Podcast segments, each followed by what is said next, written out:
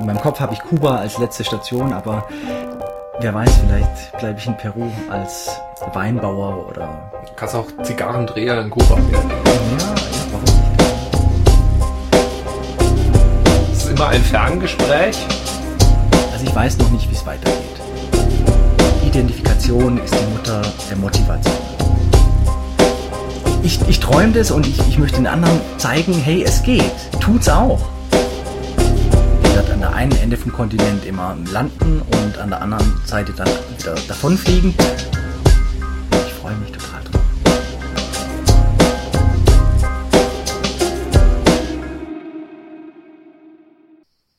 Hallo nach Panama. Hallo Alexander zum 20. Ferngespräch und zu, ja, für diese Weltreise jetzt erstmal dem letzten Ferngespräch, also einem ganz besonderen Podcast, zumindest für uns beide jetzt hier.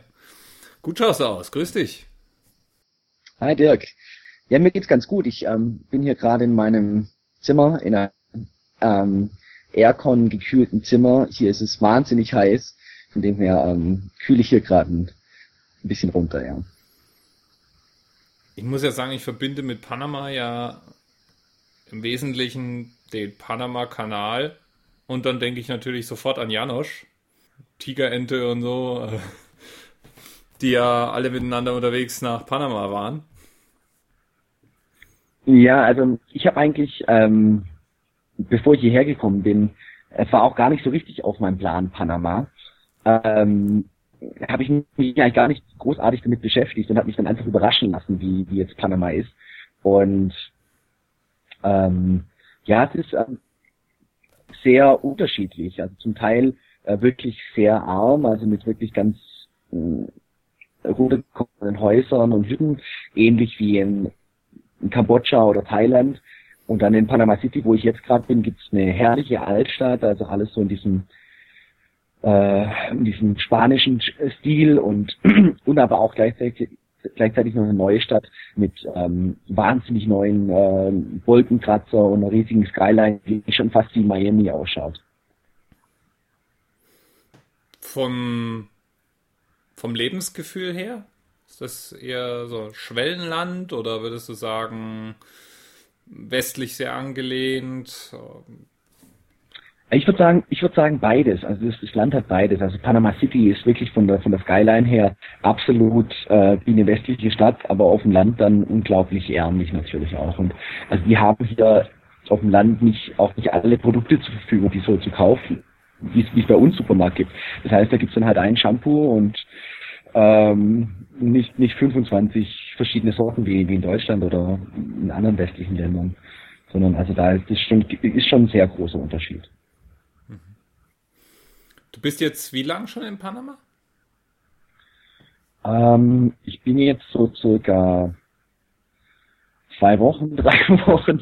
Also wenn man so zehn Monate unterwegs ist, ja, dann, dann ist ja so eine Woche dann auch nicht so viel. Ja. Also ich, ich glaube zwei, drei Wochen. Ja. ja, wir hatten ja beim letzten Mal mit dir, ähm, ich glaube in Peru das Vergnügen, gell? Kann es sein? Da warst du noch, du warst noch in Cusco meine ich mich zu erinnern. Nein, äh, ich war, wir hatten schon, ähm, ich, da war ich schon in Kolumbien. Ah, ja, ich bring's inzwischen auch schon alles durcheinander. Zehn Monate Weltreise und ich leg dich geistig praktisch überall auf den gesamten Kontinent. Jedenfalls, genau, wie bist du denn von Kolumbien nach Panama gekommen? Also das Mal habe ich aus Medellin berichtet, der Drogenhauptstadt Kolumbiens, die aber ganz ungefährlich ist. Und jetzt bin ich, ähm, dann bin ich praktisch in Kolumbien weiter nach Santa Marta, Santa Marta, Palomino und Taganga und vielleicht noch in diesen zwei oder in den letzten zwei Städten, die ich gerade genannt habe, gab es noch zwei Dinge, die ganz cool waren. Einmal war es ein Palomino, so ein Vulkan, also die, das war ganz lustig, die haben das alles so groß angepriesen als Vulkantour und ich habe mir gesagt, okay, habe mir gedacht, okay, cool, dann sehe ich mal einen richtigen Vulkan. Ich habe noch nie einen richtigen Vulkan gesehen in meinem Leben. Und dann war das aber halt nur so ein mit Erde aufgeschütteter Berg und ganz oben konnte man dann reinsteigen und da war dann so eine Matschgrube und ähm, dort konnte man sich dann im Matsch suhlen und baden. Also war das und jetzt da, ein echter Vulkan oder war der nee, menschengemacht? nee, nee, der war von Hand gemacht, ja.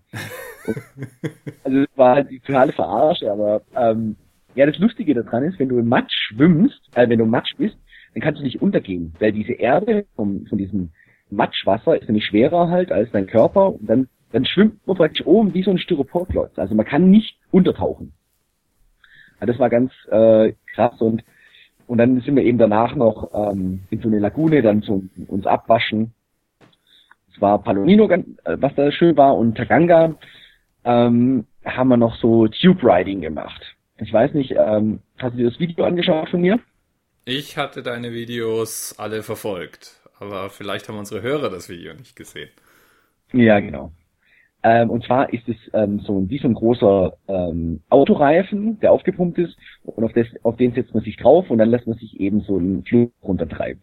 Und wenn man das mit ein paar Freunden oder macht, das ist halt einfach äh, mega Gaudi, ja. Also richtig relaxed. Wir haben dann eine Flasche Rum mitgenommen und ein bisschen, ein bisschen Cola und haben da uns gemütlich unterhalten und ja, es war einfach äh, total nett, ja. Und nach zwei, drei Stunden, wo wir da runtergefahren sind, haben wir gesagt, hey komm, lass es uns gleich nochmal machen, aber das haben wir dann nicht gemacht. Aber es war wirklich einfach unglaublich kurzweilig und also ganz nette ähm, Ablenkung. Ablenkung. Ist denn da das Und dann- Wasser und so weiter alles völlig unproblematisch? Also ich meine, das sieht nach einer ziemlichen braunen Brühe aus, die ihr da runterreitet, wenn man sich dieses Video anguckt. Und ich habe jetzt zwei Gedanken dann gehabt und ich muss sagen, ich habe ja gar nicht nachgeschaut, ich gebe es ja zu. Aber erstens dachte ich mir, gibt es in solchen Flüssen nicht auch das ein oder andere ähm, beißende Tier? Und das Zweite, was ich mir dann gedacht habe, ist, äh, bei uns, wenn man sich in die Isar rein, reinwirft, dann hat man hinterher unter Umständen Ausschlag und kratzt sich eine Woche. Ähm, wie ist denn das in Kolumbien, wenn man da in dieser Brühe sich suhlt? Oder hast du da, äh, hat da der, der, der, der Rum hat wahrscheinlich ausreichend desinfizierende Wirkung gehabt? Ja, also ähm, ich habe da, ich habe auch nachgefragt, ob es da irgendwas gibt, ja, aber es gab da keine Krokodile oder sonst was. Aber was, was mir ähm, ähm, Angst gehabt hat, das haben sie eben ja in, ähm, in Ecuador haben sie davon berichtet und erzählt, von einem Parasiten, der dir, ähm, also kein Spaß, von einem Parasiten, das ist so ein kleiner Fisch, und der schwimmt dir eben die Harnröhre rein und ähm, macht sich dann da breit und den kann man nur operativ entfernen. Und ähm, den gibt's eben in, in äh, Ecuador in Flüssen. Und das heißt, äh, die Fische, die, die orten das durch den Urin eben, also nicht ins Wasser pieseln in solchen Flüssen, ja. Weil die schwimmen dann da in, in die Richtung, ja, und dann äh, hast du halt unter Umständen da wirklich ein richtiges Problem. Also es war, deshalb haben wir schön Pinkelpause gemacht. Okay. Ähm, nee, also das war, das, das war meine einzige Sorge da, aber Krokodile und Schlangen oder sowas gab es da offensichtlich nicht. Also es war auch ein Guide dabei, der aufgepasst hat, weil eben äh, in der Vergangenheit, in Laos ist es auch ganz groß gewesen, aber in Laos sich eben Drogen, LSD und Ecstasy und Haschisch und alles mögliche da reingepfiffen haben und dann eben ziemlich die Kontrolle verloren haben. Da gab es ziemlich viele Todesfälle in Laos und deshalb hat die das jetzt alles ziemlich ähm, verboten. Und deshalb war ein Lumba ja da auf uns aufpasst. War zwar nicht nötig, aber auch eine Vorsichtsmaßnahme eben. Okay. Also Tube Riding. Wie lange wart ihr da unterwegs? Zwei, drei Stunden, hast du gesagt. Genau, ja. Aktuell kann ich jedem empfehlen. Echt. Ähm, ja, nee, also äh, meine nächste Frage wäre jetzt direkt gewesen, wie hast du denn deine Begleiter und Begleiterinnen kennengelernt? Was waren das für Leute? Ähm, bei dem Tube Riding, oder? Ja, zum Beispiel oder beim Matschvulkan. Also man sieht dich ja praktisch nie allein bei diesen Videos. Äh, sind es dann immer Backpacker oder hattest du, keine Ahnung, wild aus irgendwelchen Touri-Gruppen zusammengewürfelte Reisebekanntschaften oder haben dich Freunde besucht? Also es ist eigentlich immer so, also in diesen Hostels, ähm, ja, man wird da auch immer ähm, offener. Also das ist ähm, so, dass man, wenn ich da jetzt dann da sitze oder sowas, dann frage ich eben die Leute, hey, wer hat Lust, ähm, jetzt hier einen Spaziergang in der Stadt zu machen? Ich gehe jetzt da und dahin, hat irgendjemand Lust? Und dann ist eigentlich immer jemand dabei. Oder die anderen Leute fragen mich. Also das ist ähm, ja einfach ein extrem offenes Verhältnis da unter den ganzen Reisenden.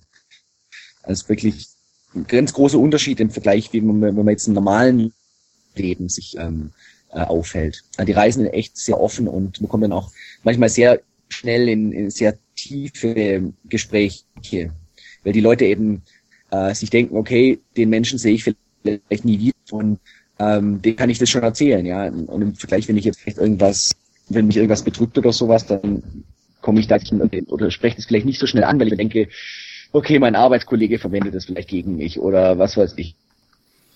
Okay. Es waren einfach immer so Bekanntschaften, die ich ganz ungezwungen da kennengelernt habe. Fehlt, einem das dann eigentlich? Also, oder fehlt dir das dann eigentlich auch, ähm, dass du, weil du gerade sagst, ist, man, man vertieft es ja eigentlich nicht. Das heißt, die Leute erlebst du mal so zwei, drei Wochen maximal und dann sind es wieder andere. Fehlt dir das, dass du einen Menschen um dich rum hast, den du oder Freunde um dich rum hast, die du genauer kennenlernst und mit denen du eben nicht nur diese, diese einmaligen tiefen Gespräche, sondern vielleicht auch auf vergangene Gespräche aufbauende Unterhaltungen führen kannst? Du hast natürlich recht, dass ich mich auf Leute, äh, auf meine Freunde freue, dass ich mich auf meine Familie freue. Einfach, wie du gesagt hast, einfach auf ja, Menschen, die mich sehr kennen, äh, mit denen ich eine gemeinsame Vergangenheit habe. Ja, also es hat ja immer Vor- und Nachteile. Wenn man alleine reist, dann ist, muss man offen sein, viel offener als die, wenn man zweit oder ähm, auf der anderen Seite, ja, der, wenn man zu zweit ist, dann kann man eben bestimmte Dinge teilen und, und das war vielleicht schon was, das mir so ein bisschen gefehlt hat. Aber ich bin trotzdem froh, dass ich alleine gereist bin. Naja, gut. Ja, Tube Riding, Kolumbien. Von Kolumbien ist es jetzt noch eine Ecke Weg nach Panama. Wie bist du nach Panama gekommen? Ja, das, das war immer so ganz so, so ein Punkt, ähm, als ich im Reisebüro war, haben die mir im Reisebüro gesagt, okay, kannst du entweder fliegen, was wir dir empfehlen würden, oder du kannst mit dem Segelboot gehen. Und ähm, aber dem Segelboot empfehlen wir die eigentlich nicht, weil es da Piraten geben soll. Und dann habe ich mir gedacht, okay, das ist ganz am Ende von meiner Reise und dann werde ich schon ein bisschen Erfahrung gesammelt haben und dann werde ich das spontan entscheiden, wie ich das mache. Und dann war ich hier und hier gehen unglaublich viele Segelboote von Panama eben nach ähm, Kolumbien und umgekehrt. Und ja, es gibt da keine Zwischenfälle. Früher, ich glaube früher vor fünf oder vor zehn Jahren war Kolumbien unglaublich gefährlich und jetzt ist es aber wirklich, also überhaupt gar kein Problem, ja. Und dann haben wir, äh, habe ich eben diese Segeltour gebucht. Das waren zwei Tage auf dem offenen Meer und drei Tage eben an Glasinseln. Und habe ich auch ein Video davon gemacht. Und das war wirklich äh, echt ein Hammertrip und wunderschöne Inseln, echt. Also das war die schönste Karibik-Zoo, die ich bisher gesehen habe. Also auch, auch von den Inseln her und von, von den Palmen, von, vom Strand, von dem blauen Wasser, ähm, noch schöner als Fidschi. Das legt natürlich äh, die Latte schon hoch, gell? Wenn du so ausgiebig über Fidschi geschwärmt hast. Okay. Also Fidschi war halt von den Menschen so toll. Also die Menschen auf Fidschi, die waren so unglaublich freundlich. Und jetzt hier auf den St. Blas-Inseln, ähm, ich glaube, die Menschen, die, oder die, die Leute nennt man Kunas, glaube ich, ähm, die waren jetzt nicht so herzlich und freundlich, aber ja, man kann nicht alles haben.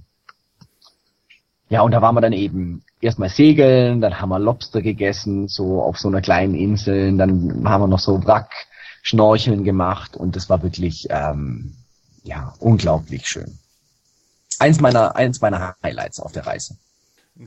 Die, also auf jeden Fall ähm, gab viele Segeltouren und äh, wurde von niemandem von Piraten berichtet. Ja, also das machen die schon seit, Ewigkeiten und ähm, ja, also ich habe da nie was gehört, auch dass das in den Kommentaren, ich habe mich ein bisschen davor informiert und auch mit den Leuten gesprochen und ja, ist aus meiner Sicht gar kein Problem. Ähm, es ist mir schwierig, das zu finden, aber vielleicht für deine Podcast Notes, ähm, die Seite heißt bluesailing.net. Clue also da kann man wie, der, wie der Kleber oder wie?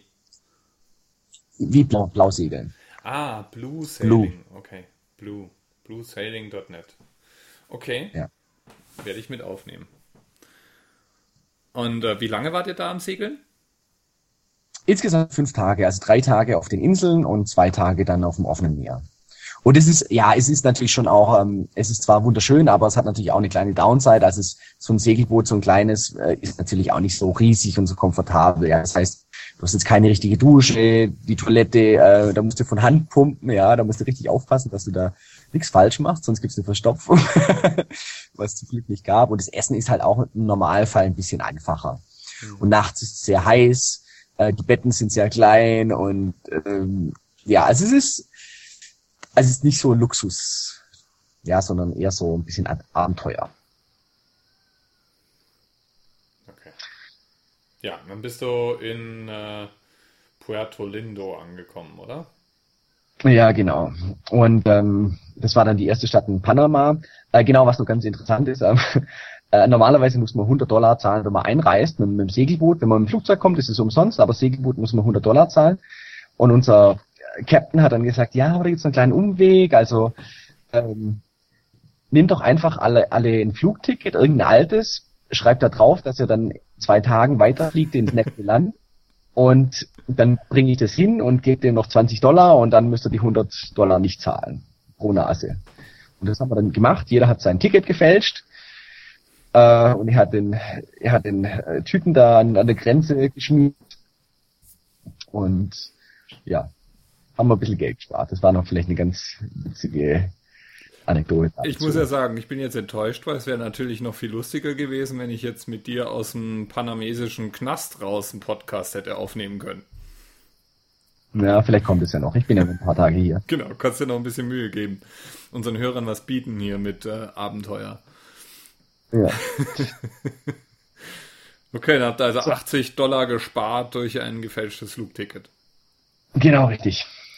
Genau, dann ging es weiter. Porto, Porto Lindo sind wir angekommen, also da gibt's gar nichts großartig, also es gibt auch nichts drüber zu erzählen. Ähm, da gibt's nicht mal irgendwie ein Restaurant oder sowas, da geht man dann, läuft man einfach durch die Straße und dann sagt irgendjemand, ja, habt ihr Hunger? Und dann gehst du dann in so ein Haus rein und die Mama sitzt dann vor dem Fernseher und kochte dann zwischendurch was zu essen.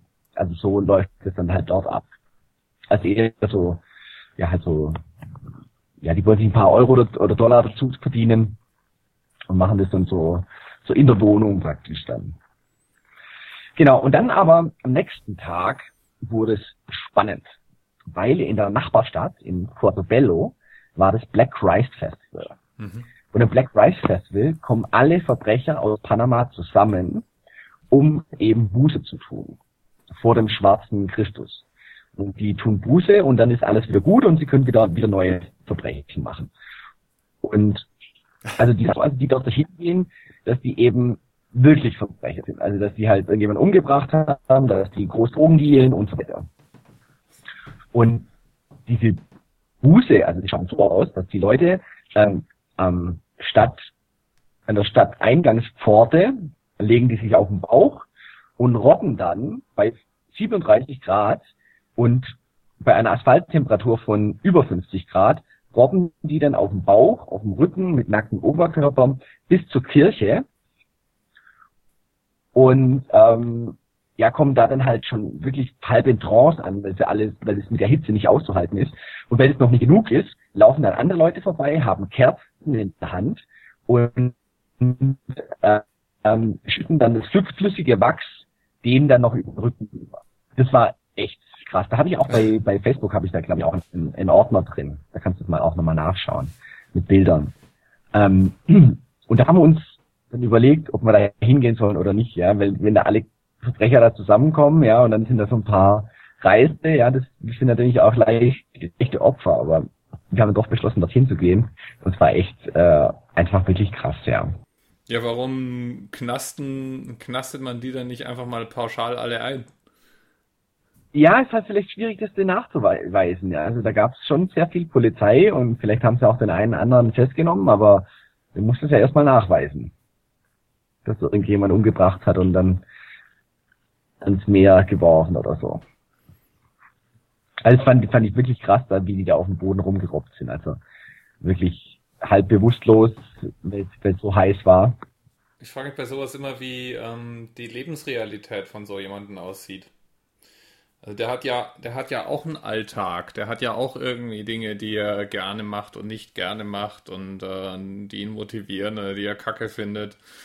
Und Ähm, ich meine, das sind halt dann jetzt vermuten wir mal für den Augenblick, dass das alles wirklich echte Verbrecher sind, ja, dann sind es alles professionelle Drogendealer, Auftragskiller ähm, oder Kleinkriminelle. Und ich frage mich dann, was würden die auf die Frage, ähm, was sie zufrieden machen würde oder ähm, wie, wie, äh, wie sie ihr, ihr Leben besser gestalten könnten, antworten? Ja, ich ich glaube halt auch, dass man in diesen Ländern da auch relativ schnell reinkommt, also reinwächst. Und dann ist, ist es halt so, dass wie bei uns jetzt in der Gesellschaft ist es so, dass das heißt, okay, du gehst zur Schule, du studierst und dann oder oder machst irgendeine Ausbildung und dann oder ja studierst und arbeitest dann eben und das ist halt bei uns in Deutschland normal, ja. Und in solchen Ländern ist es halt sind halt andere Dinge normal, dass es das heißt, okay, und ähm, bettelst die, äh, die, die Reisenden eben an oder oder verkaufst den Drogen oder sowas. Das ist halt deren Realität, aber ich glaube, das nehmen die jetzt nicht großartig anders wahr, wie wir das wahrnehmen. Wie wir unser Leben wahrnehmen.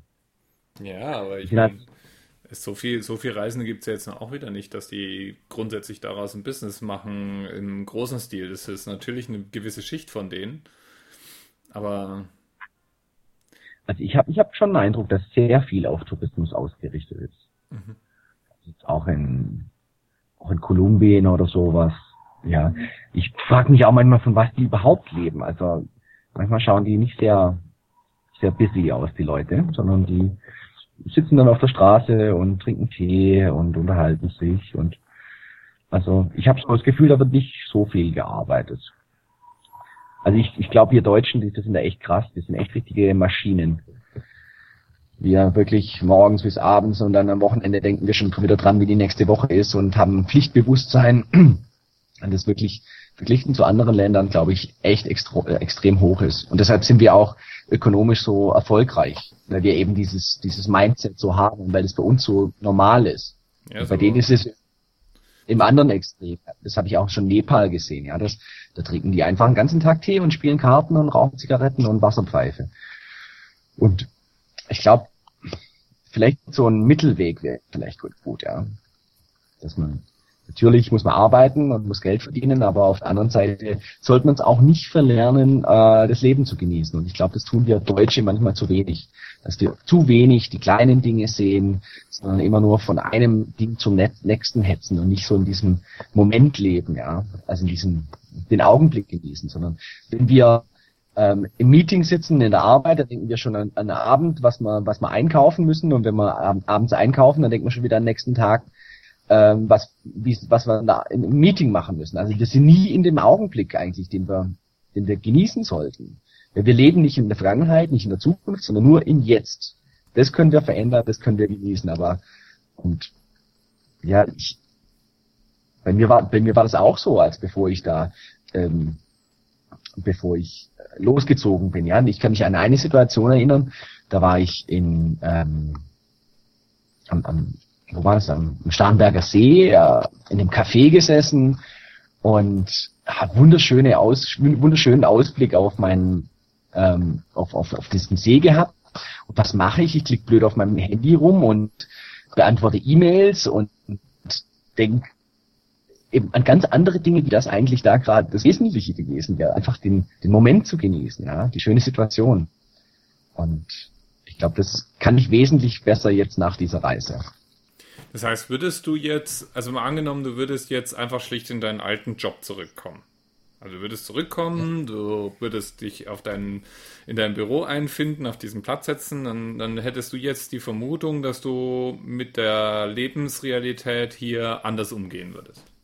Auf jeden Fall, auf jeden Fall. Also ich habe, für mich war das so, dass diese, dieser, ja, die Arbeit war für mich ähm, eigentlich praktisch ein, ein Austausch Geld äh, gegen meine Lebenszeit. Und ich habe mich eigentlich damit abgefunden, dass ich sage, okay, ich muss ja Geld verdienen und dann nimmt halt fünf Tage der Woche.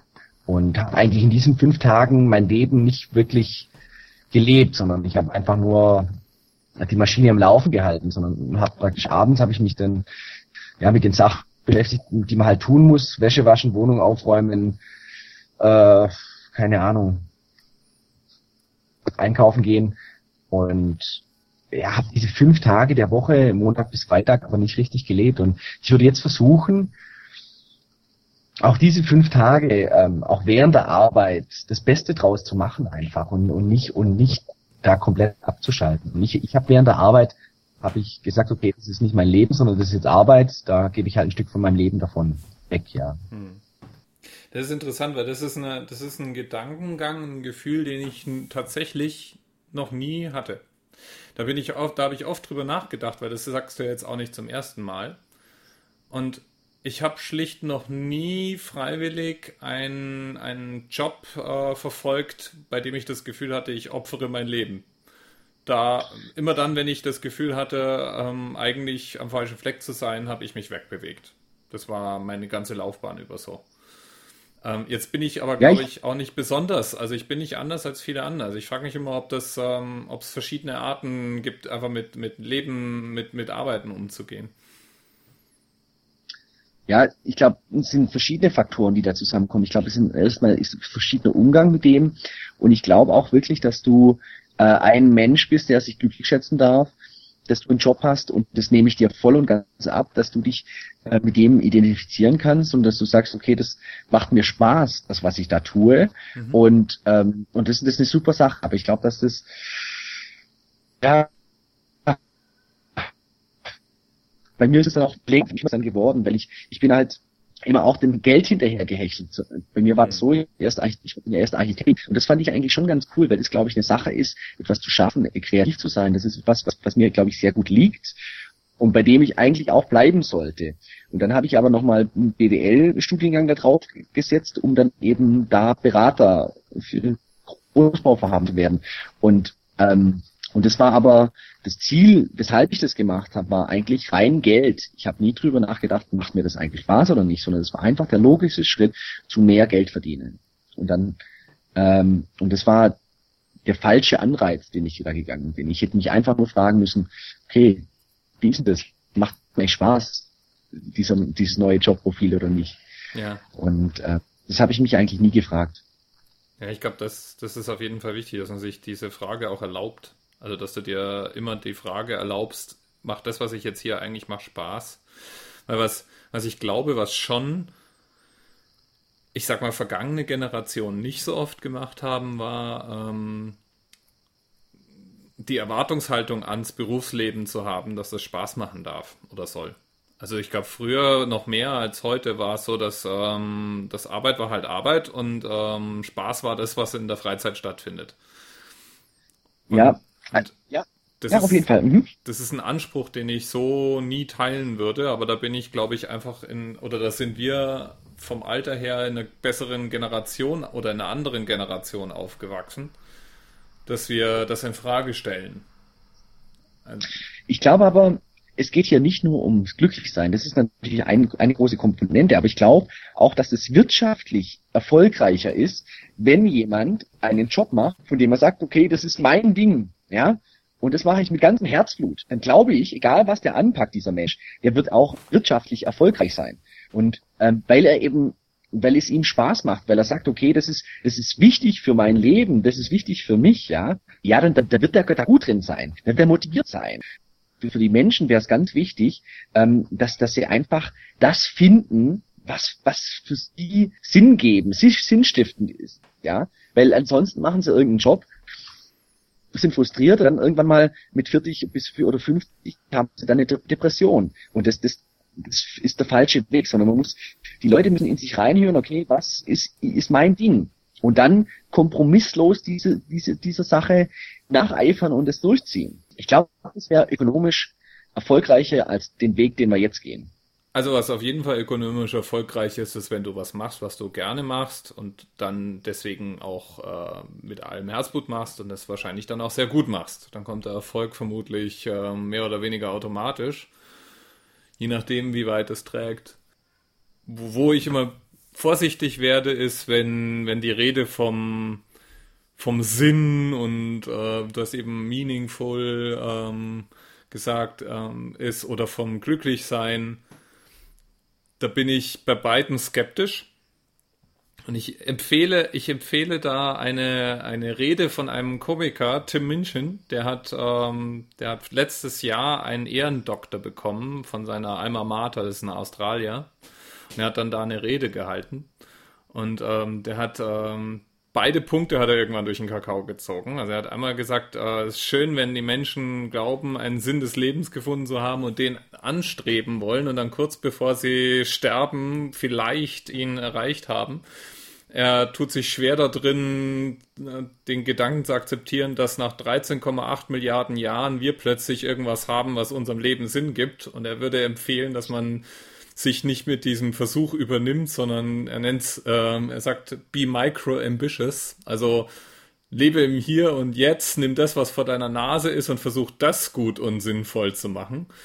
Ähm, das ist der eine Punkt, den er anspricht. Der andere ist mit dem, mit dem Glücklichsein. Er sagt, äh, er, er sagt, er sagt irgendwann, ähm, Glück ist, Glücklichsein ist praktisch wie ein Orgasmus. Wenn man es zu lang anstarrt, geht's weg. Aber lass, kurz, lass, mich dir da kurz in die Parade fahren. Ja.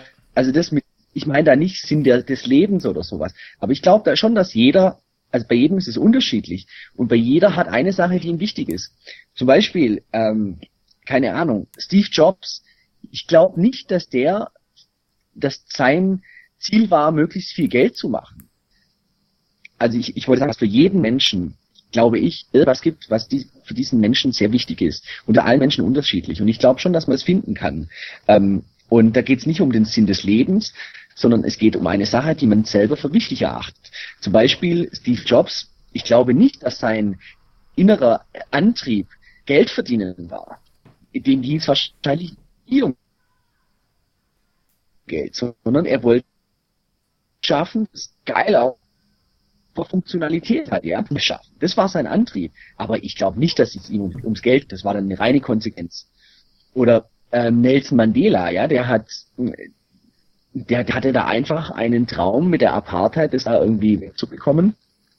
Und ähm, dem, dem war das wichtig. Und unsere Träume, die müssen nicht so groß sein wie, wie von den zwei Kollegen. Aber jeder hat was eigenes, kleines, was er für sich entdecken kann, was für ihn wichtig und dem muss man folgen. Nicht vom Sinn für, vom Leben, sondern es geht um, um das, was für jeden Einzelnen wichtig ist. Bist du da? Oder, oder schläfst schon? Nee, nee, nee, nee, ich bin noch da.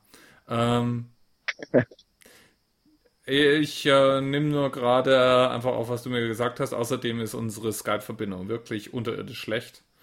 Das heißt, ähm, ich werde viel zu tun haben, das alles zusammenzustückeln.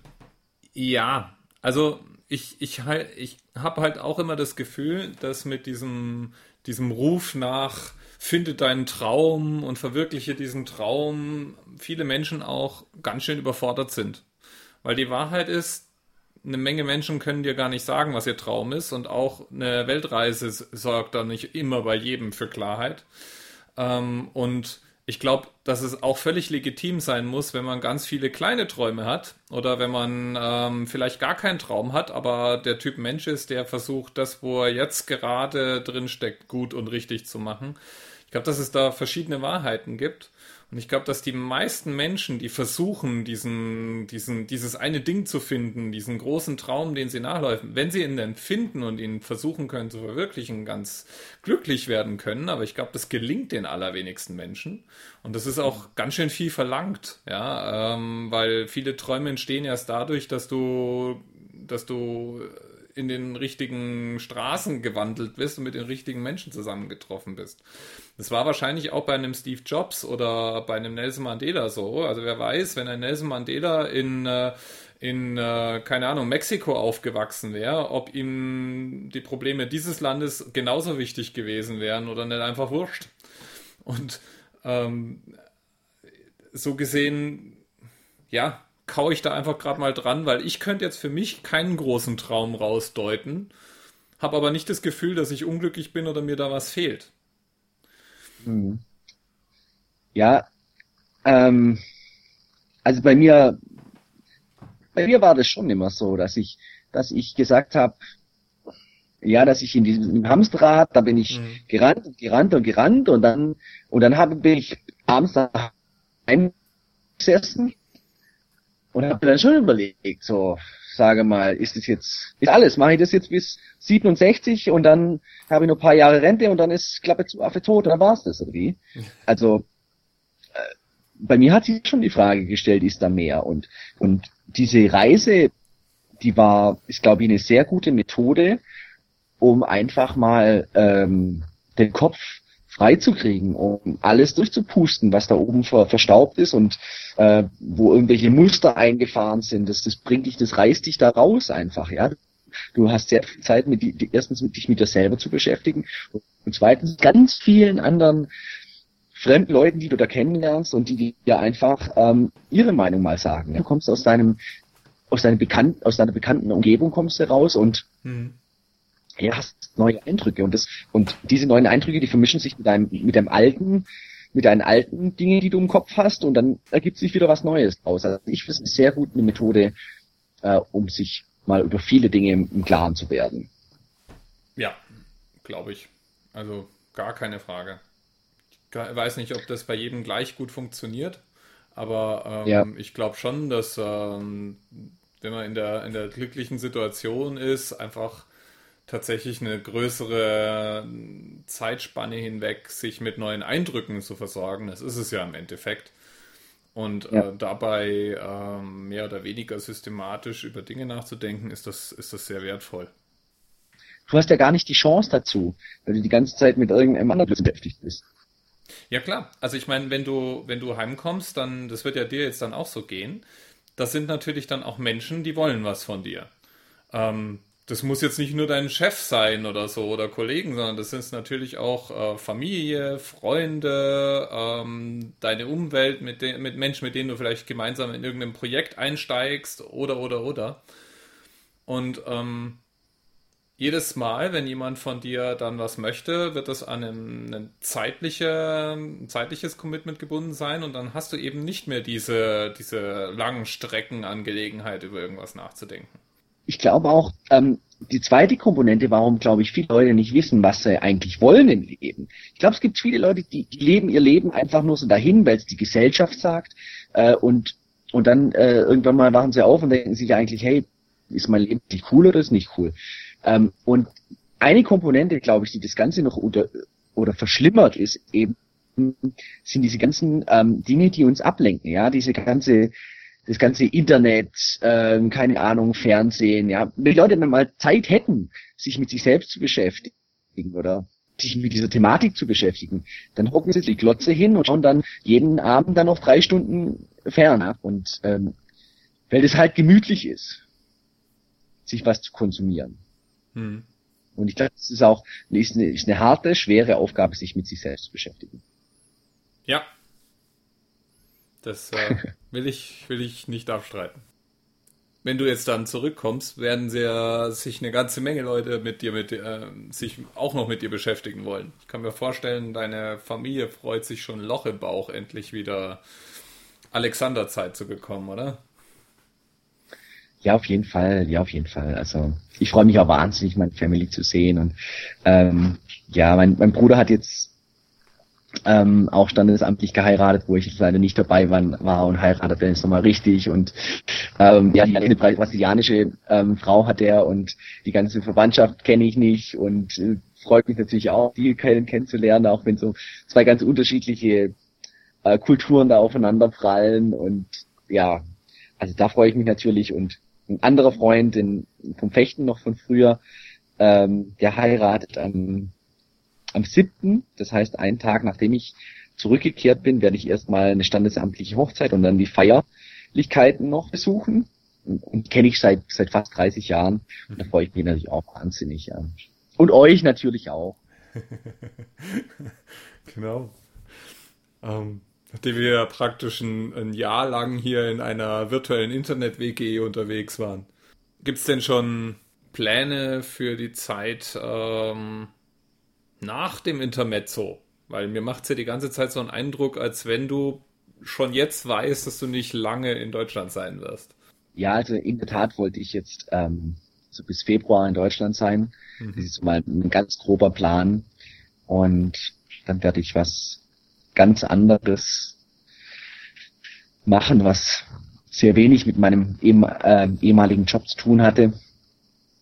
Und werde es dann ja im Ausland irgendwo erarbeiten, irgendwo in einem Land, wo es sehr günstig ist, wo die Lebenshaltungskosten günstig sind. Und dann werde ich zurückkehren und dann was präsentieren, was ich mir da so ausgedacht habe. Und bis dahin bleibt es noch alles streng geheim.